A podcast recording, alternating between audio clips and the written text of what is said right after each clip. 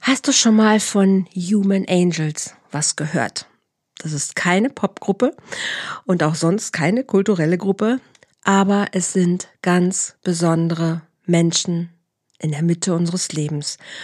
Und über die möchte ich heute ein bisschen sprechen. Unter dem Aspekt von, welche Beziehung haben wir zu ihnen, was können wir von ihnen lernen, ja, und wie ist unser Miteinander mit Human Angels. Also wenn dich das interessiert und du wissen möchtest, was dahinter steckt, dann bleib einfach dran.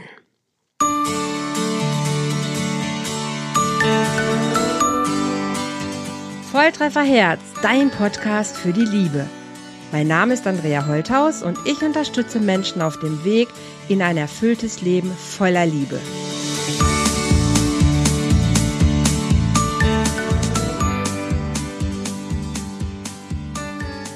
Hallihallo, herzlich willkommen hier bei einer neuen Folge im Love Talk von Volltreffer Herz. Und heute geht es um, ich habe es schon gesagt, Human Angels. Wenn du das hörst, dann ist wahrscheinlich Sonntag. Ich nehme heute äh, den Podcast auf. Heute ist Donnerstag und heute ist der internationale Tag für Handicapped Peoples oder auch für behinderte Menschen. Ähm, ja, ich weiß, Sonntag ist nicht mehr dieser Tag, aber ich finde dieses Thema so, so wichtig und deshalb habe ich einfach gedacht, hey, warum nicht einfach mal auch ähm, an einem Sonntag darüber reden oder einfach später, weil dieses Thema ist jeden Tag ein Thema. Und mein Thema sind Beziehungen und wie sie gelingen können und es sind immer auch die Beziehungen zu uns selbst und die Beziehungen zu anderen Menschen, zur Natur, zur Umgebung, zu allem, was dazugehört. Also ich verstehe Beziehungen nicht immer nur im Kontext von Liebesbeziehungen zwischen Mann und Frau oder Frau und Frau, Mann und Mann, wie auch immer, sondern wirklich, ja, die Beziehungen zu anderen Wesen, menschlichen, tierischen, naturellen Wesen. Und ähm, deshalb heute mal ein Blick ja zu einer Menschengruppe, die anders ist, nämlich die gehandicapt ist. Menschen mit Behinderung. Dazu gehören ganz unterschiedlichste Menschen. Und ich möchte jetzt gar nicht hier irgendwie einzelne äh, Behinderungen erwähnen, ob nun körperlich oder psychisch oder physisch, wie auch immer. Menschen, die einfach irgendwie anders sind weil sie ein Handicap haben, weil sie ein Gebrechen haben, wobei ich das Wort Gebrechen echt schwierig finde und auch nicht mag, sondern ja, weil sie irgendetwas haben, was vielleicht anders ist als bei anderen Menschen.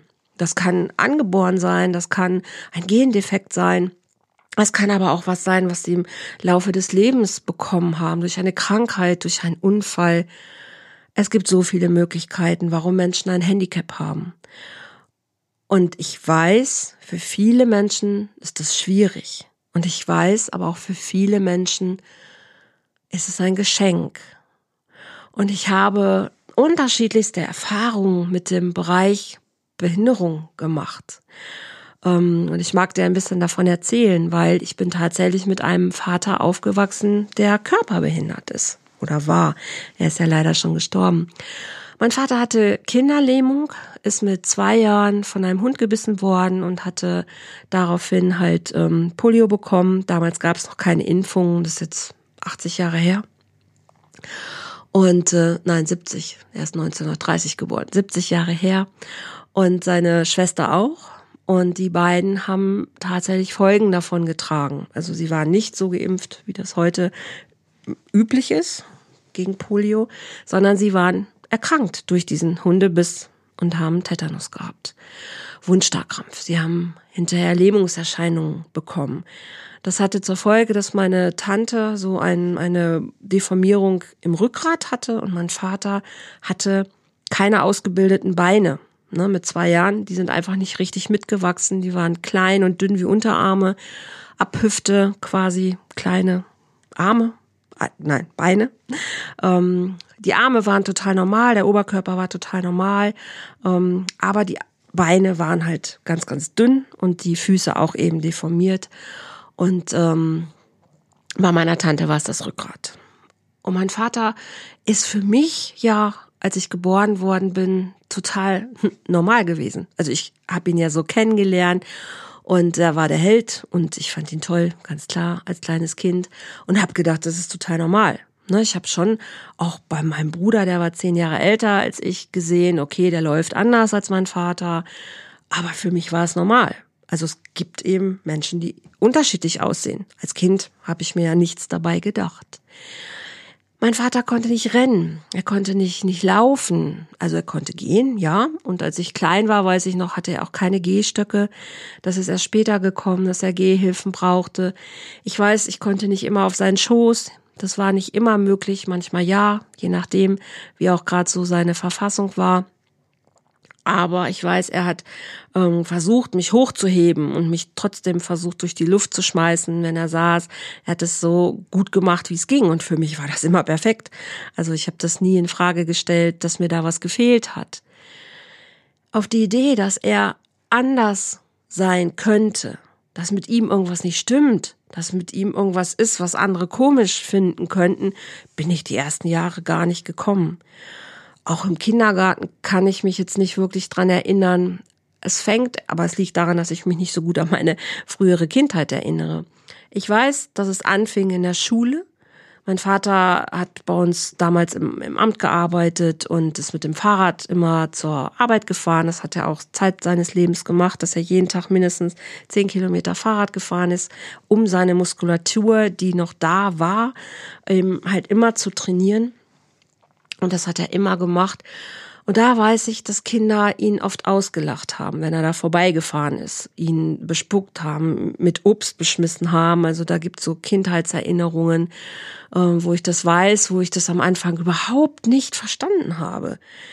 Ich hab, hab's nicht kapiert. Kinder, mit denen ich teilweise in der Straße gespielt habe, die ich auch kannte. Ich habe nicht verstanden, äh, was deren Problem war. Also warum sie meinem Vater gegenüber irgendwie solche komischen Sachen gemacht haben irgendwann habe ich das verstanden. Okay, mein Vater ist behindert, aber auch da hatte ich keine Idee. Naja, was heißt das denn? Ne, was heißt denn behindert? Äh, für mich war es mein Vater, mein Mann. Ich habe ihn geliebt und das war alles okay. Ich weiß, dass ich, als ich dann älter geworden bin, dass es ein Schlüsselerlebnis gab, wo mein Vater, also ich war damals auf der Realschule, das muss so sechste, siebte Klasse gewesen sein. Und wir waren draußen am, am Bürgersteig, wo die Busse fuhren. Und ich weiß, ich wollte damals immer auch zu den Coolen gehören. Ne? Ich war auch als, als, als dickes Mädchen auch jemand, die auch immer gehänselt wurde. Aber das war so eine Phase, wo ich irgendwie dachte, hey, wenn ich das und das mache, dann gehöre ich auch zu den coolen, rauchen, hinterm Schulhof, was weiß ich, rumknutschen. Alles, was damals, was man so gemacht hat, immer in dem Bewusstsein, ich wollte dazugehören. Und ich weiß noch, dass ich mit diesen coolen Jungs und Mädchen da auf diesem Bürgersteig äh, gestanden habe. Und mein Vater fuhr an der Schule entlang und ein Mitschüler aus einer etwas größeren Klasse, den ich aber sehr toll fand, äh, schmiss einen Stein nach meinem Vater und fing an, ihn zu beschimpfen. Und ähm, einfach ja Sachen zu sagen, wo ich wirklich dachte, also ich hab, weiß gar nicht mehr genau, was er gesagt hat, aber er hat was behindertenfeindliches gesagt, würde man heute sagen. Er hat irgendwas gesagt, hey du Schuhträger, weil mein Vater hatte so Spezialschuhe an, daher war es eben offensichtlich, dass er anders aussah. Ähm, also er hat ihn beschimpft. Und ich weiß, ich habe in dem Moment auf den Boden geguckt.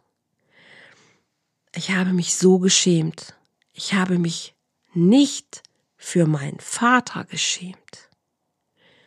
Ich habe mich geschämt, weil ich nichts gemacht habe.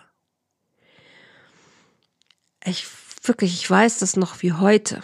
Und es ist heute auch immer noch, dass ich ganz kurz schlucken muss, weil ich einfach dieses, dieses Gefühl von, ich habe untätig daneben gestanden, habe meinen Mund gehalten, habe nichts gesagt, habe auf den Boden geguckt, ich weiß bis heute nicht, ob mein Vater mich überhaupt gesehen hat in diesem Pult von, von Jugendlichen, die da an der Straße standen. Ich weiß nur, in dem Moment habe ich mich gehasst, weil ich nichts gesagt habe. Ich habe mich danach überhaupt nicht nach Hause getraut. Ich bin irgendwie lange durch die Gegend gelaufen und habe gedacht, oh Gott, was ist, wenn mein Vater mich da hat stehen sehen? Seine eigene Tochter, die da mit so Haudegen zusammensteht und ähm, ja, die, die nichts macht, die nichts sagt. Das ist ja wie mitmachen. Im Gefühl ist es wie, ich habe mitgemacht. Ich habe meinen Vater ausgelacht, weil er behindert ist. Ich weiß noch, ich bin danach nach Hause gekommen. Mein Vater saß am Essenstisch wie immer und hat mich angelacht ne, und hat gesagt, hey, alles klar bei dir? Komm, setz dich zu uns. Wie, wie war dein Tag? Und ich habe versucht, in seinen Augen zu sehen, ob er mich gesehen hat, ob er was gespürt hat, ob er mir irgendwas sagen wollte, ob da irgendein, irgendein Gefühl ist. Ich habe nichts gefunden in dem Moment und habe dann hinterher gedacht, okay, vielleicht hat er mich nicht erkannt, vielleicht, vielleicht wollte er es auch nicht. Und war ihm unendlich dankbar, dass, dass äh, das nie zur Sprache gekommen ist. Aber ich habe in dem Moment für mich beschlossen, dass es einmal passiert, das wird mir nie wieder passieren. Ich möchte nie wieder so ein beschämendes Gefühl haben, dass ich in einer Gruppe von Menschen stehe, wo Unrecht passiert, wo Menschen etwas tun, indem sie andere Menschen für ihre Andersartigkeit ausgrenzen etwas, was mir sehr, sehr wichtig ist. Ich hoffe, dass mir das gelungen ist bis heute. Vielleicht an der einen oder anderen Stelle noch nicht genügend, aber es ist etwas, was mir sehr wichtig ist, ein Statement zu machen. Deshalb mache ich das auch hier in diesem Podcast, weil mein Gefühl ist einfach, niemand hat das Recht, jemand anderen auszugrenzen, nur weil er behindert ist oder gehandicapt ist oder anders ist. Ich habe vor einigen ähm, Wochen zum Thema Rassismus auch ein Video gemacht. Und ähm, heute geht's um Human Angels. Das heißt, es geht auch nochmal um die Tiefe der, der Bedeutung dahinter, was das heißt, wenn ein, ein Mensch, ja, gehandicapt ist. Das heißt, wenn er mit irgendwas in seinem Leben zu tun, zu kämpfen hat, was für andere Menschen augenscheinlich nicht normal ist oder nicht angebracht ist oder nicht angenehm ist oder was auch immer. Und ich habe, als ich dann in der, in der Ausbildung zur Krankenschwester war, auch in einer Behindertenwohngruppe mein Praktikum damals gemacht und habe viel gelernt über Menschen damals mit, ja, die waren körperlich und geistig behindert. Und habe trotzdem ein, also ich kann es gar nicht beschreiben, ich habe so viel bekommen von den, den Kindern oder teilweise waren es auch Erwachsene, äh, wo ich immer dachte, wow, das ist, das ist so speziell und das ist so, das ist so echt, so pur, so, so, ja, so, so wirklich. Also das war immer echtes Gefühl, echte Hingabe, echtes Berührtsein. Und es war nicht immer einfach, auch diesen Zugang zu haben. Ne? Also wer vielleicht von euch schon mal mit ähm, Menschen zu tun gehabt hat, wo die ja, wo die, die Spucke runterläuft oder wo Bewegungen unkontrolliert sind. Ähm, da, das ist etwas, wo man sich ein bisschen reinfühlen darf ne, wo man sich ein bisschen Zeit nehmen darf und erstmal zu gucken, hey, okay, wie gehe ich damit um? Und wenn man sich darauf einlässt, dann ist es so ein riesen, riesen Geschenk, so ein riesen Tor, was sich öffnet, weil da kommt so viel zurück. Nicht verbal, da ist, da sitzt vielleicht jemand, der kann nicht mal deinen Namen aussprechen. Aber trotzdem ist da ein, ein, ein zwischenmenschliches, tiefes Gefühl, was ich mit Worten nicht beschreiben kann. Und ich habe ähm, diesen Ausdruck Human Angels tatsächlich erst von Veit Lindau vor ein paar Monaten gehört in einem, ich glaube, weiß gar nicht, ob es ein Podcast war oder in einem Kurs, ähm, wo er darüber geredet hat. Und das hat mich einfach zutiefst berührt, weil dieses Human Angels einfach diese Bedeutung finde ich wunder, wunderschön. Und ich erinnere mich an die Eltern dieser, dieser Kinder damals, die teilweise ähm, ihre Kinder zu Hause nicht pflegen konnten, weil, weil die Umstände teilweise zu schwierig waren. Und äh, trotzdem, aber sie gekommen sind, haben sich um ihre Kinder gesorgt, die meisten jedenfalls, und haben ihre Kinder nicht als Last, sondern als besonderes Geschenk in ihrem Leben erlebt und haben auch immer wieder erzählt, wie besonders der Umgang oder wie besonders sie diese Liebe empfinden, auch zu diesen Kindern. Manche davon hatten noch andere gesunde Kinder zu Hause, manche auch nicht. Und ich habe dann im Laufe der Zeit zu manchen auch Kontakt behalten oder auch später immer wieder noch andere kennengelernt und auch Familien. da war ich aber schon im Studium auch nochmal getroffen, die eben auch zu Hause ihre Kinder begleitet haben. Und bei allen war so das Gleiche zu spüren die haben unfassbar viel im Alltag bewältigen müssen, weil, weil manche Sachen einfach nicht, nicht rund waren, nicht gelaufen sind, weil Sachen nicht funktioniert haben, weil die Krankenkassen Schwierigkeiten gemacht haben. Also sie haben mit so viel Alltagsschwierigkeiten zu tun gehabt. Aber sie haben sich trotzdem nie beklagt, dass das Kind nicht richtig ist oder das Kind nicht, nicht wirklich äh, ein Geschenk für sie ist. Weil sie haben diese tiefe Liebe zu ihrem Kind einfach nie in Frage gestellt. Und das ist so der Impuls, den ich dir einfach heute mitgeben möchte. Ich sehe so viel, wenn wir in der Stadt unterwegs sind, wo unsere Städte einfach überhaupt noch nicht behindertengerecht ausgestattet sind, wo sich viele das zwar auf die Fahne schreiben und sagen, ja, hier unsere Einrichtung ist behindertengerecht, auch selbst öffentliche ähm, Gebäude sagen, ja, hier ist alles behindertengerecht und dann, dann sehe ich trotzdem ähm, Stufen oder sehe irgendwelche Hindernisse, wo ich sage, hey, nein, das hier ist nicht behindertengerecht. Also wenn ich jetzt an Rollifahrer denke oder so. Also es ist nicht in unserer Gesellschaft selbstverständlich, dass wir alle Menschen mitnehmen in unserem Alltag. Sei es im Bus, in Bahn, in, in Geschäften, in Kinos, in kulturellen Geschichten, dass es selbstverständlich ist, dass wir allen Menschen die Hand reichen und gucken, hey, brauchst du was? Kann ich dir helfen? Kann ich dir was Gutes tun? Das heißt nicht, dass jeder behinderte Mensch Hilfe braucht. Viele sind sowas von selbstständig, das ist unfassbar. Und äh, nicht jeder will auch, dass man ihn fragt, ob er Hilfe braucht. Aber manchmal ist es einfach richtig zu fragen, hey, kann ich dir gerade helfen? Ne? Kann ich dir helfen, da vielleicht gerade hochzukommen oder brauchst du gerade Unterstützung? Und ich finde, eine ehrlich gemeinte Frage im Sinne von Wertschätzung, Anerkennung, Respekt ist nie falsch. Es geht nicht hier um Mitleid zu haben, oh, du armer Mensch, soll ich dir jetzt mal helfen? Nein, das braucht niemand. Echtes Interesse. Hey, brauchst du gerade Hilfe? Ne, das gilt auch für die Frau, die mit dem Kinderwagen vielleicht an der, an der Bahn steht und einfach gerade Hilfe braucht, dass jemand vorne mal den Kinderwagen hochhebt, dass sie einfach gut in die Straßenbahn gehen kann. So Kleinigkeiten. Die Hand reichen, jemanden mitnehmen und sagen, hey, komm, brauchst du was? sollte für jeden Menschen gelten, für alte Menschen, für gebrechliche Menschen, für Behinderte, für Schwangere, für alle. Dass wir überhaupt, dass wir überhaupt darüber nachdenken, einen Unterschied zu machen, finde ich ja schon wahnsinnig. Aber ich weiß, dass alles, was anders ist, oftmals ausgegrenzt wird, nicht da sein soll, dass es ähm, immer was gibt, was nach unten hin natürlich, ähm, ja, es gibt immer noch jemand, der schlimmer ist als ich. Ich kann das alles verstehen, ne, wenn, weil ich mich einfach schon lange mit diesen Themen beschäftige. Warum Menschen andere Menschen ausgrenzen, sie beschimpfen, bedrohen, bespucken, sonst was machen. Das hat immer was mit der eigenen Unzulänglichkeit zu tun. Wenn ich mich selber unzulänglich fühle, dann projiziere ich das natürlich auch auf andere und an denen kann ich mich abarbeiten. Dann muss ich mich nicht mit mir beschäftigen. Da möchte ich gar nicht jetzt näher drauf einsteigen, wäre auch ein spannendes Thema. Mir geht's um die Beziehung. Mir geht's um die Beziehung zu Menschen, die Handicaps haben und mir geht's einfach um die Einladung heute. Nimm das mal mit und guck mal, hey, wie reagierst du auf Behinderte? Wie reagierst du auf Eltern mit vielleicht Down-Syndrom-Kindern? Wie reagierst du auf das Kind selber?